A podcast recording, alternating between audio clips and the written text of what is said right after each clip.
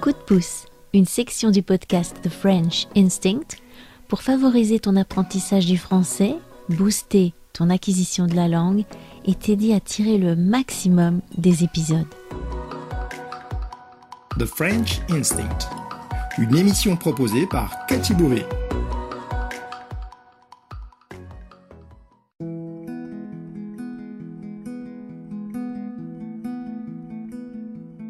Bonjour et bienvenue pour un nouvel épisode. On se retrouve aujourd'hui pour un coup de pouce.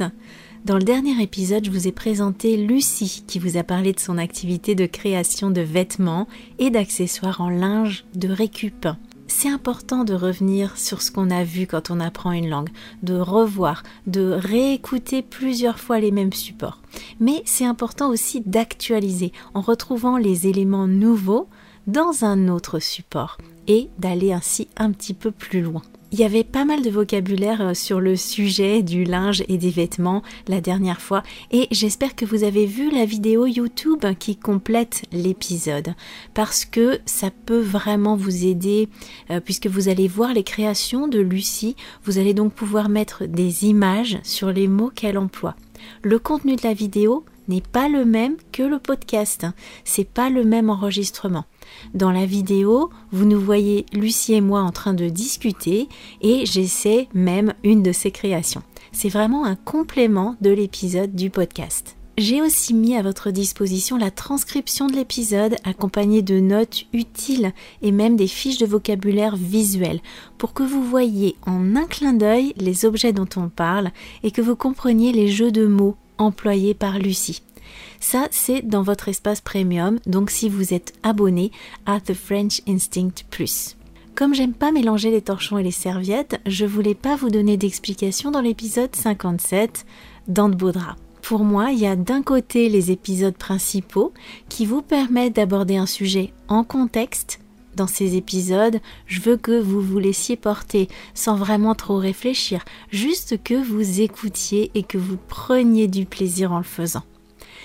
Et d'un autre côté, il y a les ressources complémentaires avec la transcription, le vocabulaire, où là vous pouvez prendre le temps de la réflexion, euh, chercher les mots que vous connaissez pas, relire plusieurs fois pour bien comprendre ce que je dis. Et puis, il y a les coups de pouce aussi, comme celui d'aujourd'hui, où je vous invite à revenir sur certains points précis de la langue ou de la culture. J'aime pas mélanger les torchons et les serviettes. Voilà une expression tout à fait appropriée pour le sujet dont on parle.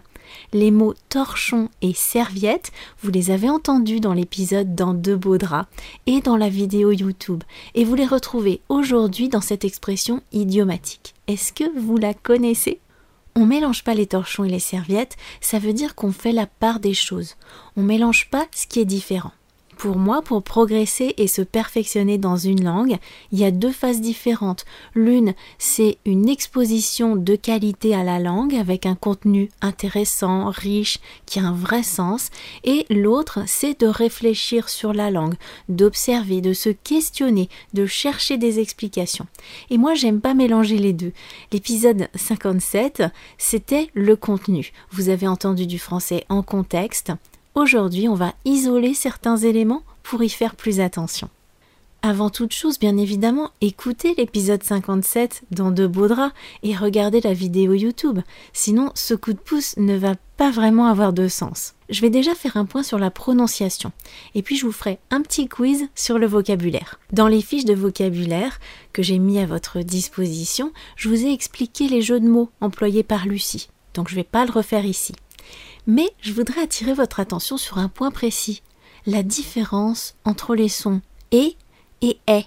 Une partie des jeux de mots utilisés par Lucie relève de cette distinction, qui n'est pas toujours facile à percevoir pour vous parce que dans votre langue maternelle, elle existe peut-être pas, ou elle est peut-être pas pertinente. Elle ne va pas entraîner une différence de sens, et peut-être qu'un de ces sons euh, n'existe pas dans votre langue.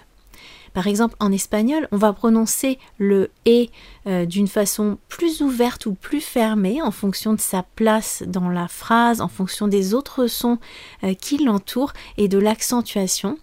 Mais on va pas avoir de changement de sens. Par exemple, que je dise estoy ou estoy, peu importe. Le son est n'est pas pertinent en espagnol.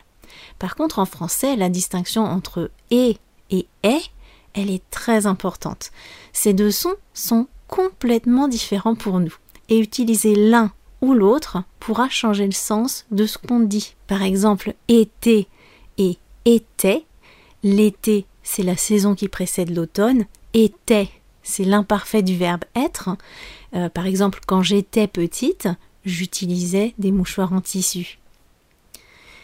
Est-ce que vous avez fait attention à cet élément dans l'épisode 57 et dans la vidéo? Lucie joue avec le mot t'es qu'elle met à toutes les sauces. On prend le thé pendant qu'elle nous présente ses créations à partir de t'es. Ça, vous le voyez dans la vidéo. Là, on a ce qu'on appelle une paire minimale, c'est-à-dire deux mots très proches, où en changeant un seul son, on va changer le sens. Une thé et du thé. La thé, c'est la thé d'oreiller ou de traversin, et le thé, c'est la boisson. Thé, thé. Lucie fabrique des robes à partir de thé.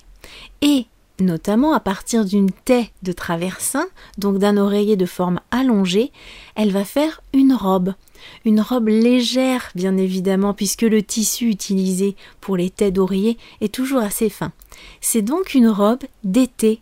On la porte en été. Sauf qu'elle, elle l'a appelée la robe d'été. Robe d'été, robe d'été. Bien sûr, ça n'existe pas une robe d'été.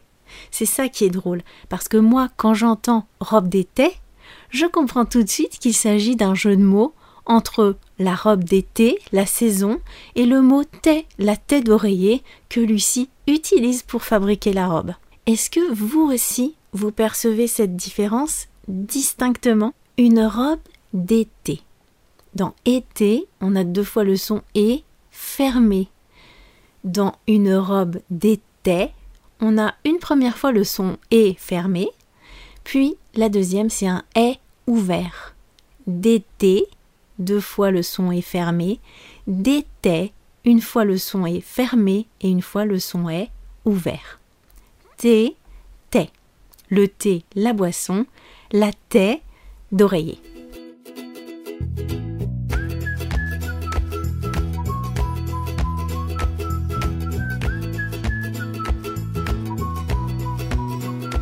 Voilà, entraînez-vous à écouter et à répéter et surtout n'hésitez pas à me contacter et à réserver une séance en ligne en face à face euh, sur Zoom si vous avez besoin d'aide avec ça. Il y a vraiment que en face à face qu'on est capable de corriger correctement la prononciation. Pour finir, je vais vous proposer un petit quiz pour reprendre une partie du vocabulaire employé dans l'épisode précédent sur les vêtements, le linge, le tissu. Si vous avez lu la transcription et les fiches de vocabulaire, ça sera beaucoup plus facile pour vous, bien évidemment. Première question, il s'agit de trouver l'intrus. Dans un lit, je peux trouver différents éléments qui y ont toute leur place. Je vais vous donner quatre éléments, parmi lesquels trois ont toute leur place dans un lit et un n'a rien à y faire, sauf si je l'ai oublié là en rangeant le linge par exemple lequel, lequel de ces éléments n'est pas à sa place si je le trouve dans mon lit? Un tablier, un oreiller, un traversin ou une taie? Parmi ces quatre éléments, trois sont à leur place si je les trouve dans mon lit, mais il y en a un qui ne devrait pas être là. Lequel? Le tablier, l'oreiller, le traversin ou la taie?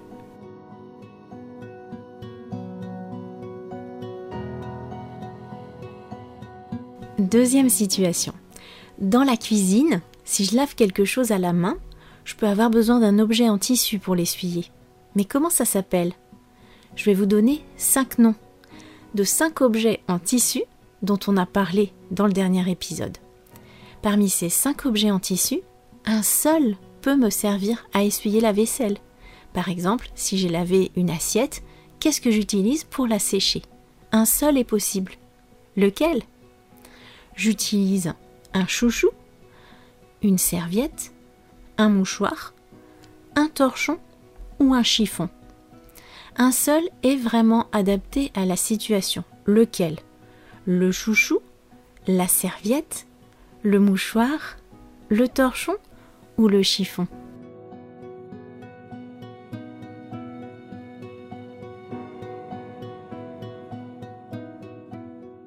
Troisième et dernière situation, quand les vêtements sont très usés, trop usés pour pouvoir les porter ou même les réutiliser, même en les réparant.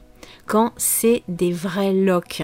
Je peux encore utiliser le tissu par exemple en le déchirant en morceaux plus petits pour faire le ménage, nettoyer la poussière, essuyer les vitres, etc. Comment ça s'appelle? Qu'est-ce que je peux faire avec les vêtements qui sont devenus inutilisables? Et qui peut me servir pour faire le ménage. Est-ce que c'est une guenille, un chiffon, une chute ou une fripe?